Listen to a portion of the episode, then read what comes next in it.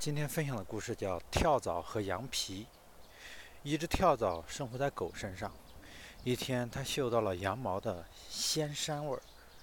是什么？跳蚤问自己。它姿势优美的一跳，那小小的身躯就离开了狗。这时，它发现，原来狗躺在羊皮上睡觉呢。妙极了，妙极了！这张皮才是我最需要的。伶俐的跳蚤说。它又厚实又柔软，尤其是比在狗身上要安全。在这里不不必担心狗爪子的瘙痒，也不必怕那没有教养的汪汪叫的家伙用牙齿咬了。绵羊皮真使我感到十分温暖。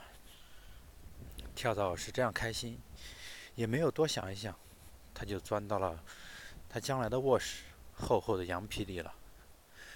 突然。在跳蚤的小脑袋瓜里产生了一种感觉，在厚厚的羊皮里，毛是那么密，爬到毛根上很不容易。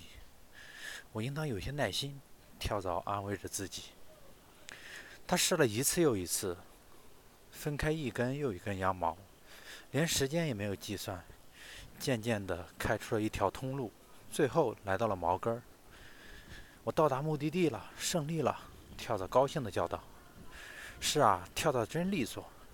不过绵羊绒是那么细又那么厚，闷得跳蚤连气都喘不上来，更别提如何享受羊毛的膻味了。